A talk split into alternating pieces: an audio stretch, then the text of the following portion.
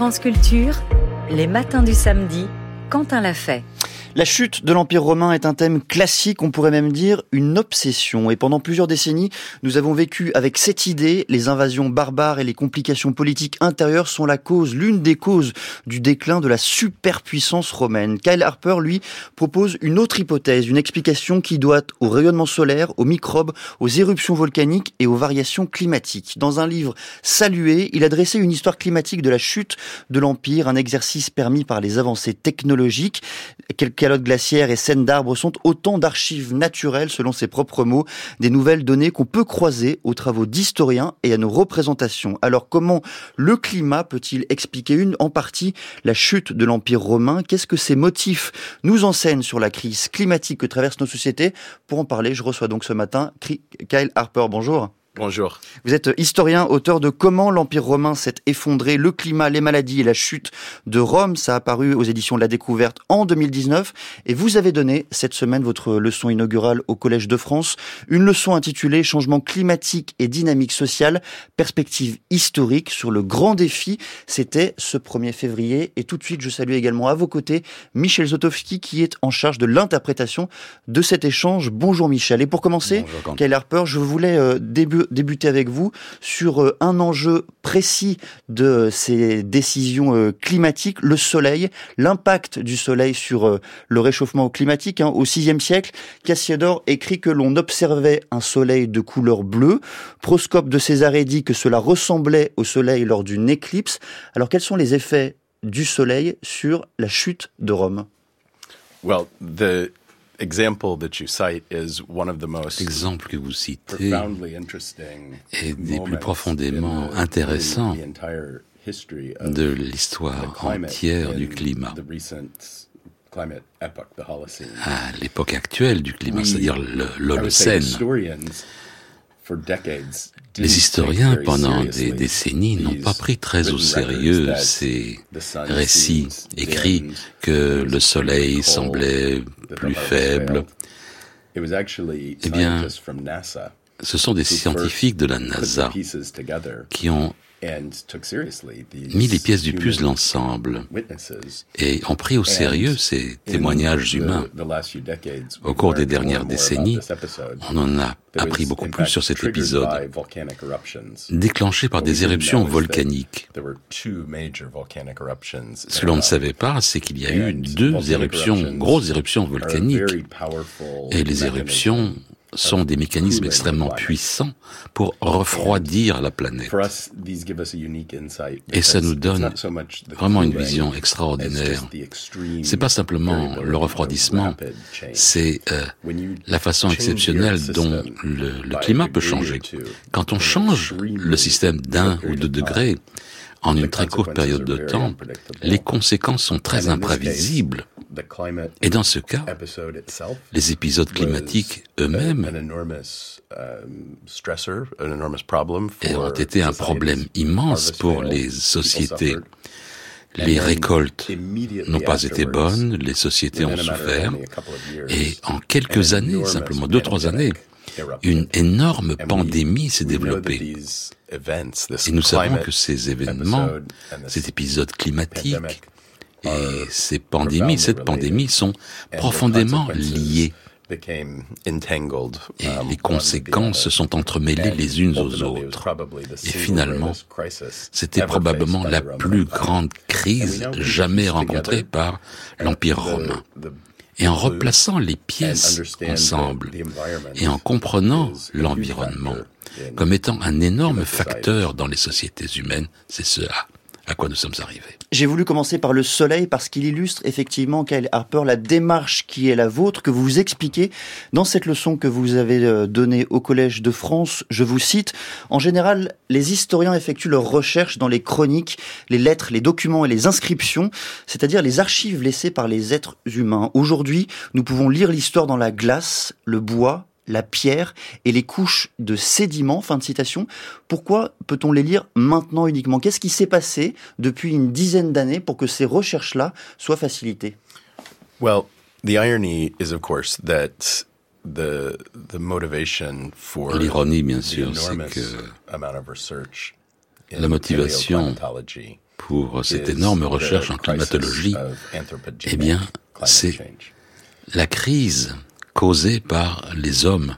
We can't understand the the mechanisms and the magnitude of human caused climate change without understanding On ne peut pas comprendre les causes des catastrophes créées par les hommes si on ne comprend pas le système climatique. Le système climatique change en partie de façon naturelle et nous n'avons que des euh, rapports mesurés que depuis quelques centaines d'années.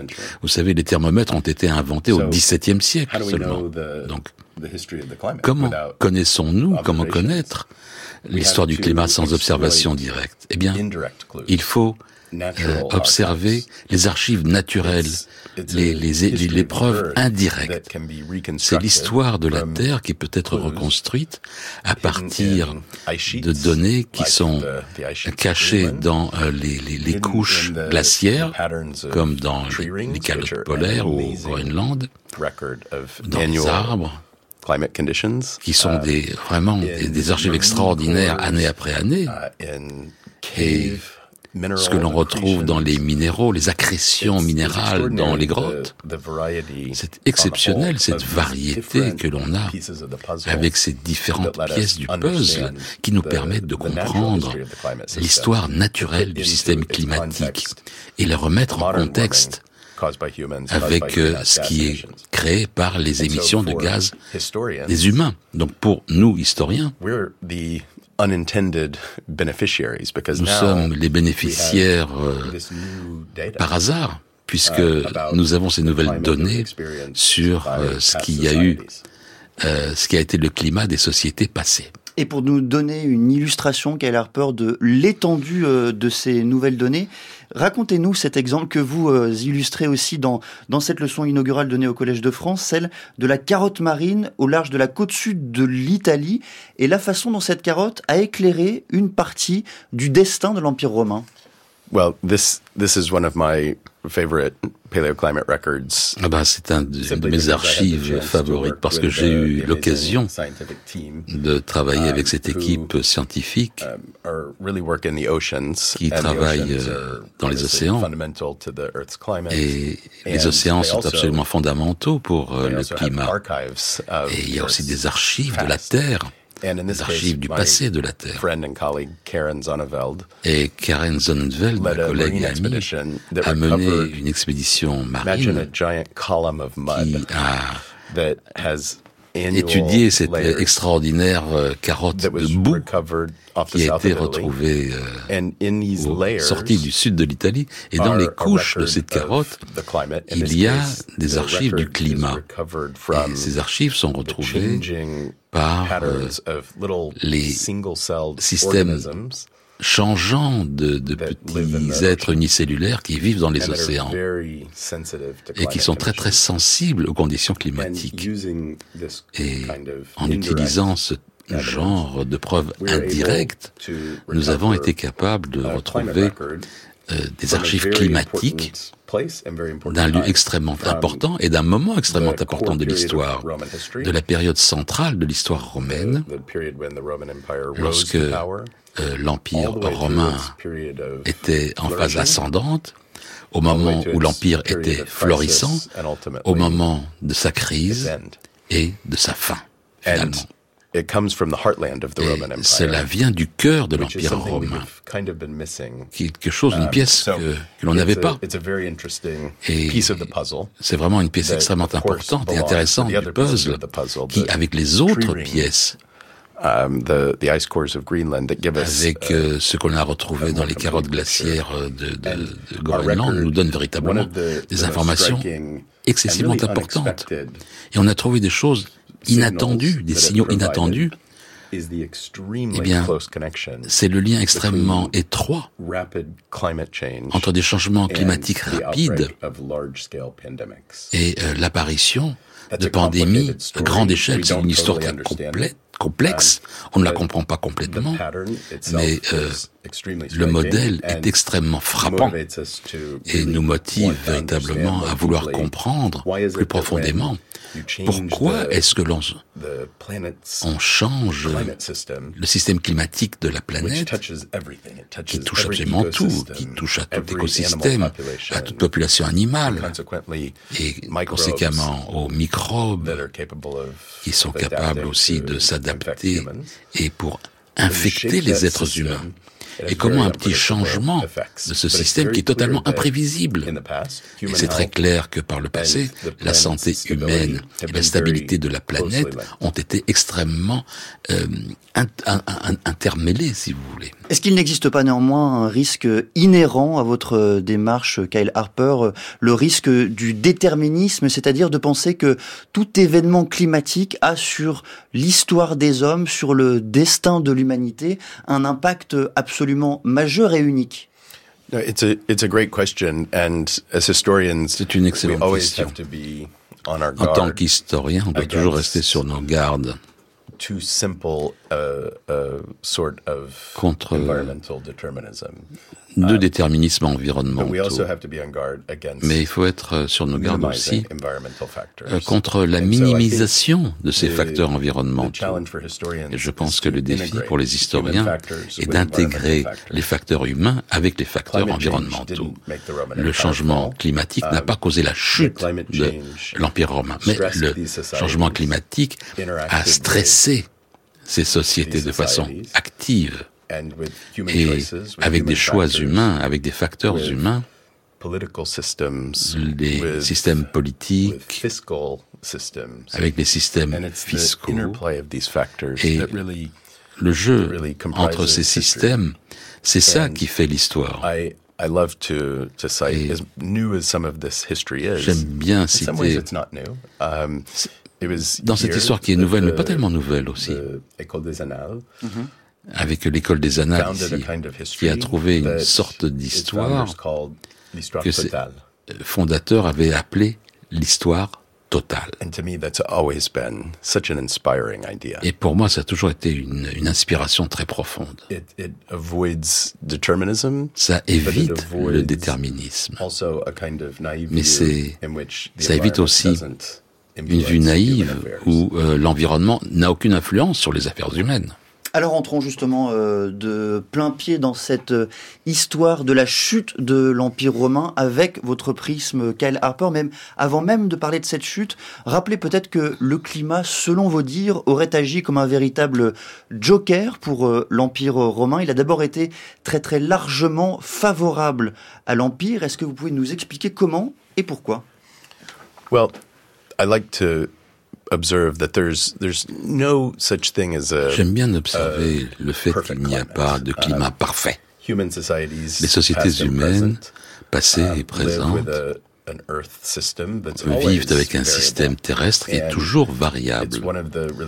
Et c'est vraiment un des aspects fondamentaux des sociétés humaines, le fait de nous adapter à cette variabilité. Mais néanmoins, il y a des phases du climat de l'Holocène qui sont inhabituellement stable. Car on parle bien effectivement, c'est vous qui le dites, hein, d'optimum climatique romain. Qu'est-ce que cela signifie? Ouais, c'est intéressant. Ce qui est intéressant là dans ce titre, c'est que ce ne sont pas des historiens romains qui l'ont inventé.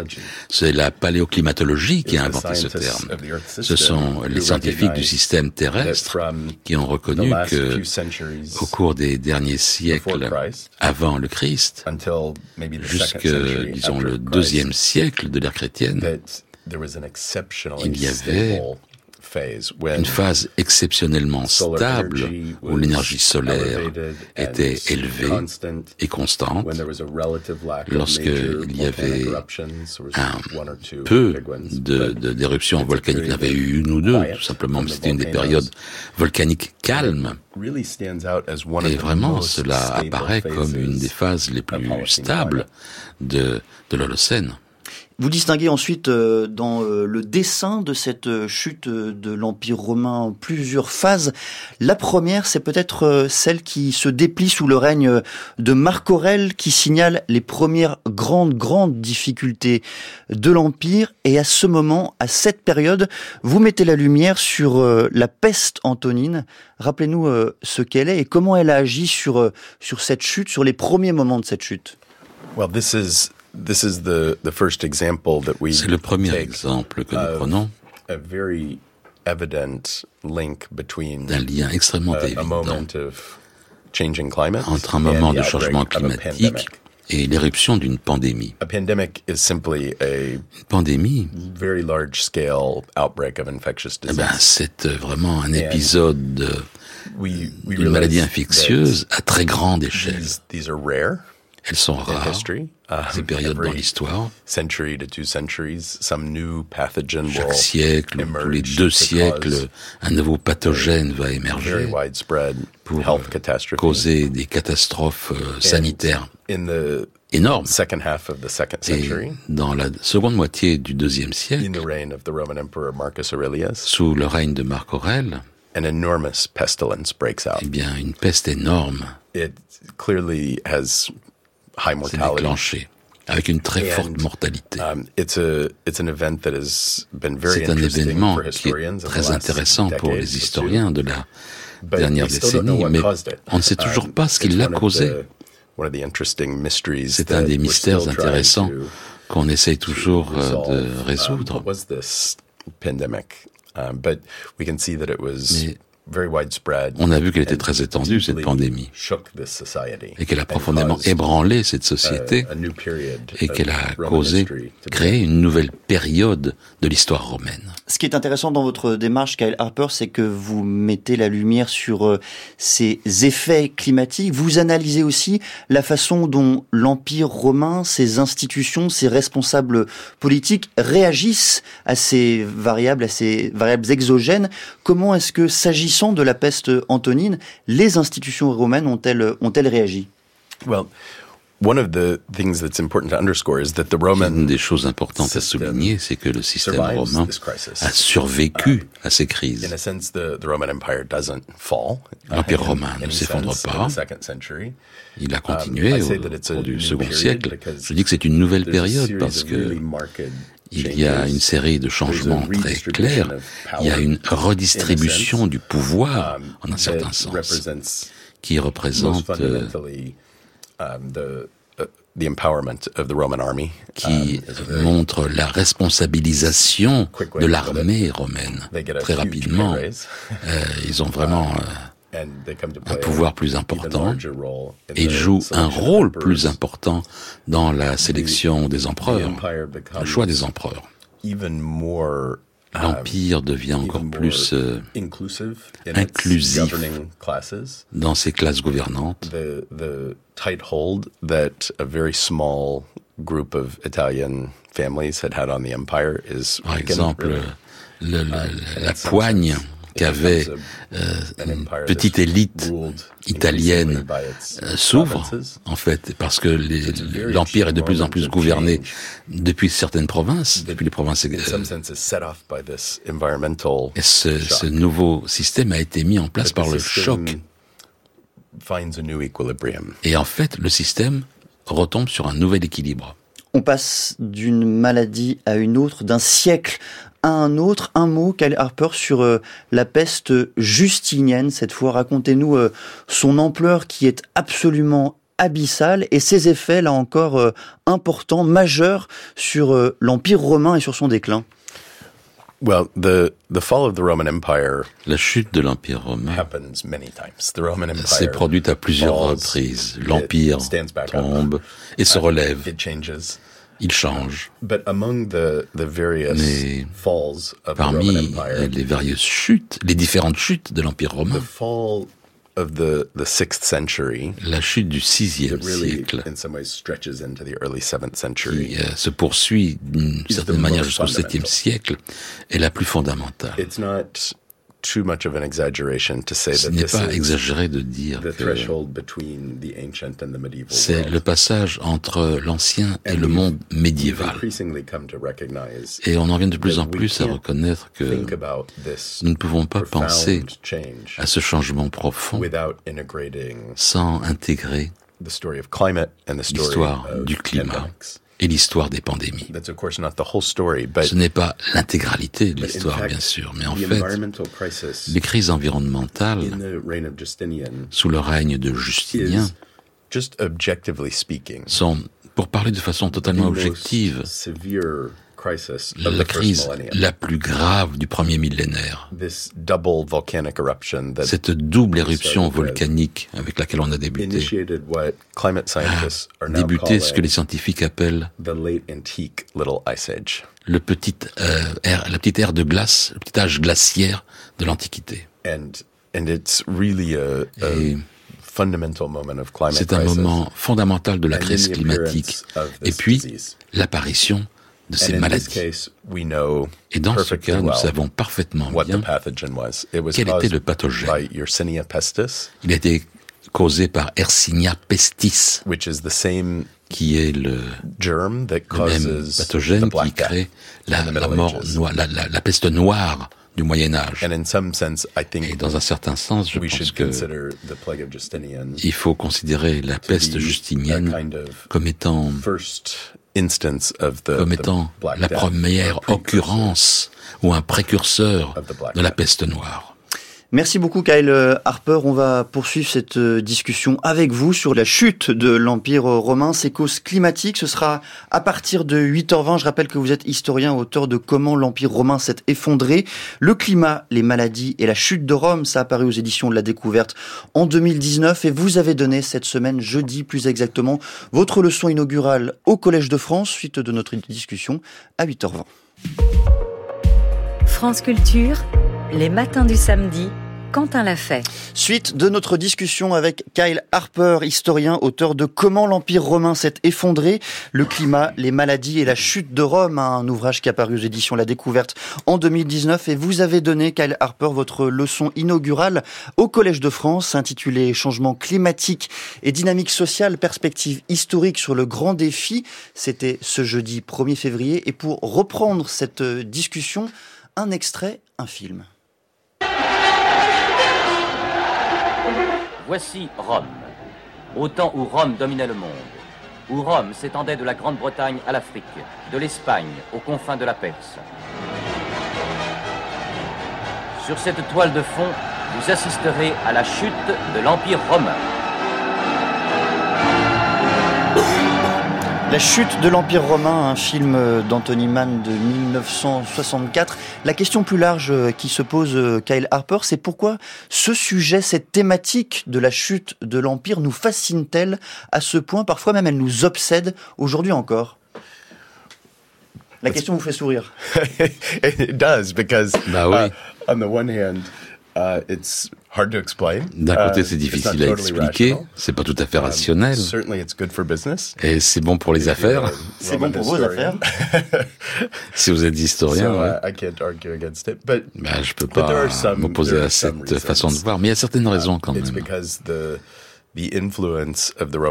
L'influence de l'Empire romain est tellement profonde à travers le monde méditerranéen, l'Empire romain touche trois, trois continents. L'Asie, l'Afrique, l'Europe. L'influence culturelle profonde laissée par l'Empire est vraiment partout. Et aussi la réalité créée par l'Empire romain. C'est-à-dire c'est un des empires qui a duré le plus longtemps dans l'histoire de l'humanité. Il y a quelque chose qui est fascinant de façon inhérente à cette euh, longévité. Edward Gibbon, l'historien britannique qui a écrit la plus célèbre euh, histoire de la chute de l'Empire romain, a redéfini la question de, de la chute. C'est la question fondamentale, comment est-ce que cet empire a duré aussi longtemps? Et dans le même temps, on a l'impression que chaque siècle place dans cette chute de l'Empire romain ses propres obsessions. Vous avez parlé euh, d'Edward Gibbon, hein, qui a écrit Histoire de la décadence et de la chute de l'Empire romain. Lui, sa thématique principale, favorite, c'est celle justement de la décadence à la fin du XVIIIe siècle. Quand on avance un siècle plus tard au XIXe, la grande passion, la grande explication, c'est celle des invasions barbares qui auraient euh, asphyxié l'Empire. Au XXe siècle, ce seront plutôt les facteurs économiques et sociaux qui euh, prévaleront. Et aujourd'hui, à travers votre voix, à travers vos travaux, Kyle Harper, les raisons climatiques. Est-ce qu'au fond, on ne met pas dans cette chute de l'Empire romain ce qu'on a envie euh, d'y voir et nos propres obsessions? I think yes. Um, Je pense que oui. In, in some ways, of course, we D'une certaine manière, bien entendu, nous voyons le passé à travers euh, nos lunettes euh, actuelles. bien sûr, il y a du danger à cela, parce que nous lisons en, en fait nos propres obsessions, nos propres angoisses à travers le passé. Mais il y a des avantages aussi à cela, parce que nous voyons des choses qui étaient là, mais que nous ne voyions pas auparavant. Et c'est certainement le cas avec le changement climatique. Parce que c'est pas simplement l'angoisse au sujet de, du changement climatique actuel. Et comme nous l'avons dit, c'est aussi le fait que cette inquiétude a motivé les études du climat par le passé. Donc, euh, nos, nos, ancêtres dans l'histoire n'avaient pas les données dont nous disposons aujourd'hui. Dans votre leçon inaugurale euh, donnée au Collège de France euh, ce 1er février, Kyle Harper, vous revenez sur trois notions fondamentales, la résilience, les risques composés et les risques de contagion. Je voudrais qu'on revienne sur euh, chacune d'entre elles. La résilience, d'abord, alors c'est une notion presque galvaudée, tellement elle est employée aujourd'hui, chaque jour et dans tous les domaines à peu près. Comment est-ce que vous utilisez, vous, ce concept pour comprendre la chute de l'Empire? Et qu'est-ce que cette notion-là nous permet de comprendre aussi du monde d'aujourd'hui? L'idée de résilience est intéressante à observer. et très récente. Vraiment, c'est une entrée très réussie dans notre vocabulaire collectif. Si vous lisez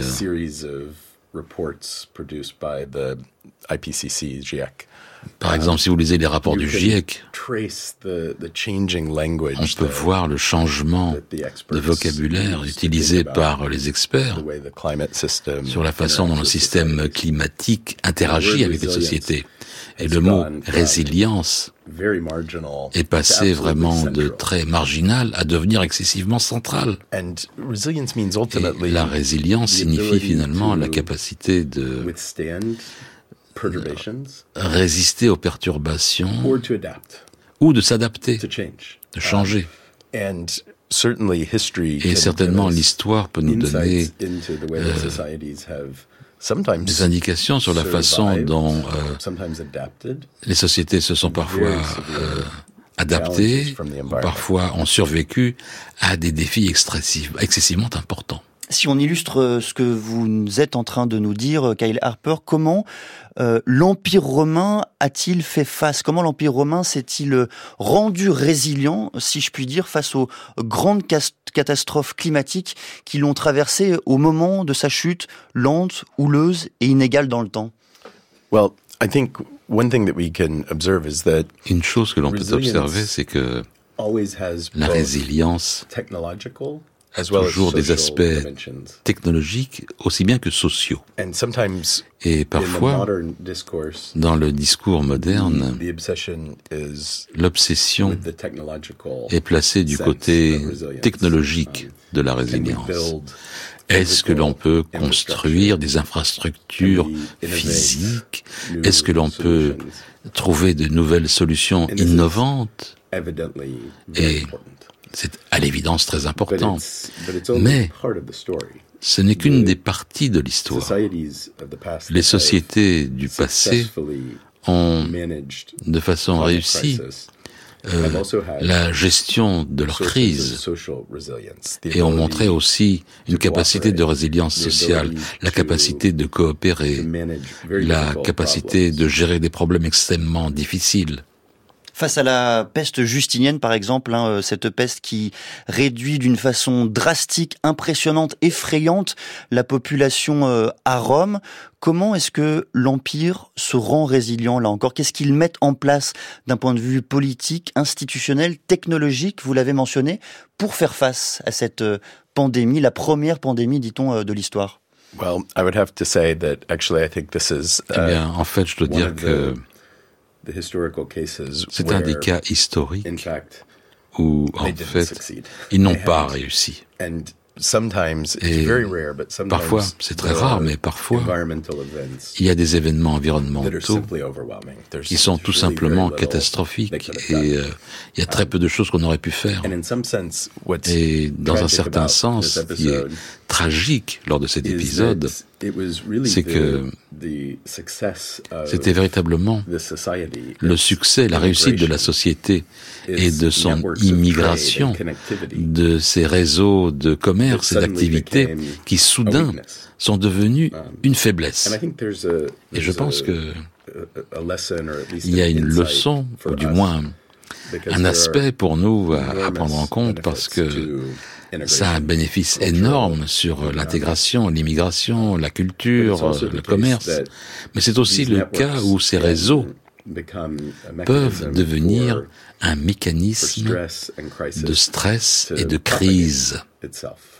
C'est ça qui est impressionnant, presque fascinant, même quand on vous lit euh, Kyle Harper. On a le sentiment que l'Empire romain a pratiquement été victime de sa grandeur, la grandeur de son espace géographique, euh, l'intrication de ses réseaux, la grandeur également de ses villes et de ses espaces urbains. Est-ce que l'Empire romain était au fond victime pratiquement de, de son succès c'est une excellente façon de le dire, oui. Ils ont construit un système extraordinairement complexe, totalement intégré. Um, Et finalement, c'est ce qui a créé aussi la plateforme, les conditions, si vous voulez, pour euh, ces risques de contagion.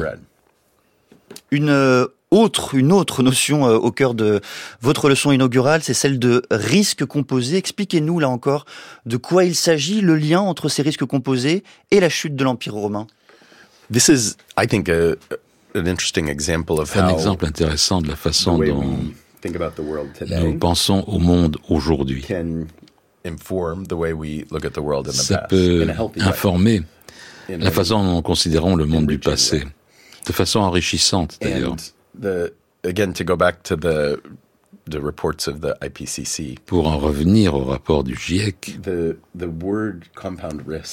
le mot risque composé entre le cinquième rapport et le sixième rapport, le dernier du GIEC, ce, terme risque composé commence à apparaître. Et c'est absolument partout dans ce rapport. Et ce qui est intéressant de comprendre, important de comprendre au sujet du climat, le sépare d'autres risques et que c'est tellement massif cette capacité d'impacter des secteurs divers de l'économie et de la société dans le même temps. Et regardez le passé avec cette vision. On peut voir ces moments qui sont excessivement décisifs de transformation lorsque ce qui se produit, c'est que le système climatique affecte divers secteurs d'une société complexe dans le même temps. Par exemple, au milieu du troisième siècle de la chrétienne, nous savons qu'il y a un stress climatique énorme au milieu du IIIe siècle. Les empereurs romains ont cessé les versements aux euh, ce qu'on appelait les peuples euh, barbares, au-delà des frontières, au-delà du Limès, en raison d'une crise fiscale. Peut-être en raison du même stress climatique, mais certainement aussi à cause de, de, ce, de ce format de, de règlement de paiement. Soudain, il y a des invasions. Et dans le même temps, on a des choses comme, par exemple, des, des problèmes de, de, de, récolte, des récoltes financières, des, des, problèmes financiers et des problèmes de migration. Et puis là, il y a une pandémie.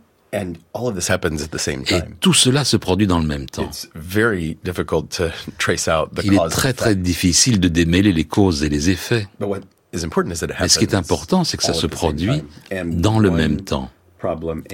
Et un des problèmes amplifie l'autre.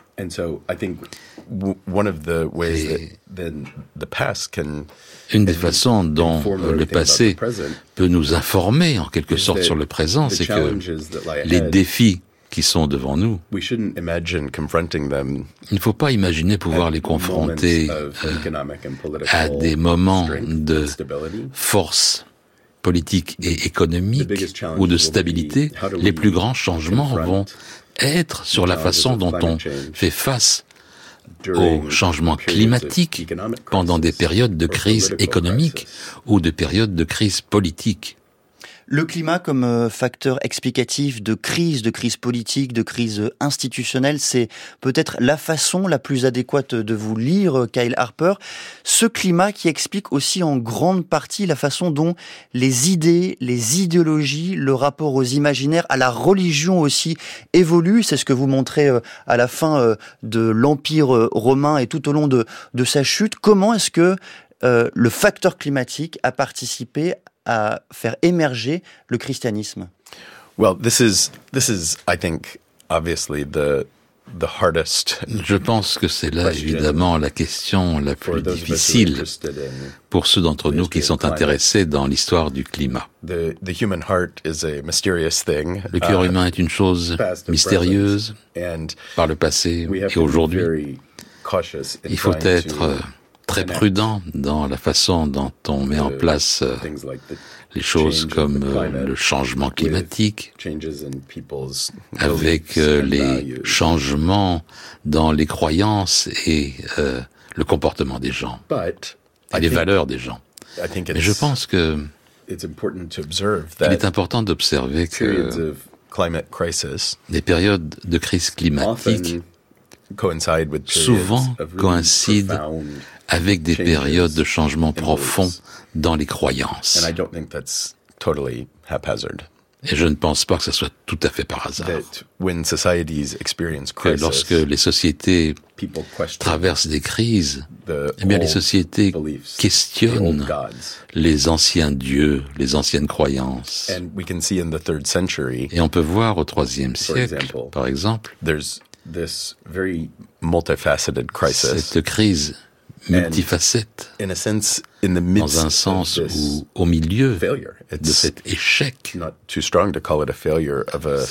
pas un mot trop fort que de qualifier euh, cela comme échec du système. Et un moment où la religion fait partie du système, c'est pas une question privée au sein simplement de nos consciences, c'est un aspect euh, politique, public la religion. Et l'échec du système entier ouvre la voie pour une période de changement excessivement important. Ça aurait pu avoir euh, des résultats très très différents, mais le fait que, au cours de deux ou trois générations, une société qui était absolument euh, polythéiste de façon prédominante se transforme en une culture qui devient de façon prédominante monothéiste. C'est une transformation excessivement importante, compliquée, mais il faut intégrer la crise sociale dans ces changements spirituels extrêmement profonds.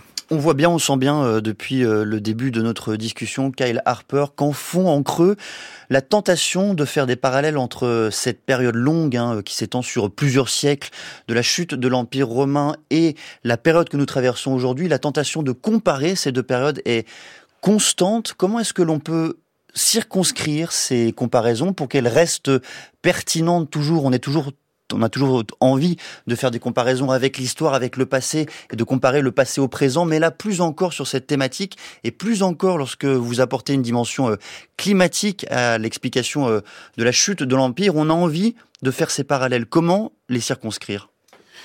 Well, it's important to put these comparisons in context. Il est important de mettre ces comparaisons en contexte. One could speak extensively about on peut parler longuement des différences. Vous savez, les sociétés antiques étaient pauvres. Euh, L'Empire romain serait vraiment la zone la plus pauvre sur la Terre aujourd'hui. La technologie est excessivement limitée. Par-dessus tout, la science est limitée. Ils ne comprennent pas les causes des infections, des maladies infectieuses. Ils n'ont pas de vaccin, ils n'ont pas de médicaments. Donc euh, on pourrait s'étaler sur euh, l'importance de la science aussi.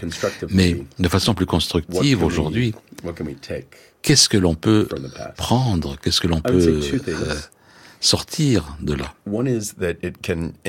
apprendre de là. on peut enrichir les modèles que nous utilisons pour imaginer les interactions entre le climat et la société. Et il faut réfléchir à cela comme des interactions entre systèmes complexes. Et ce que ça signifie, c'est que les effets de quelque chose comme le changement climatique ne sont absolument pas linéaires. Et nos façons d'imaginer le changement climatique jusqu'aux modèles les plus avancés de coûts-bénéfices qu'on utilise tendent à exclure l'importance de ces changements de risques composés. Et en général, on sous-estime le potentiel de changement rapide en cascade. La deuxième chose qu'à mon avis nous pouvons retirer euh, de l'histoire longue du climat et de la société, c'est la perspective. Nous avons besoin de perspectives pour comprendre les effets des êtres humains sur le climat.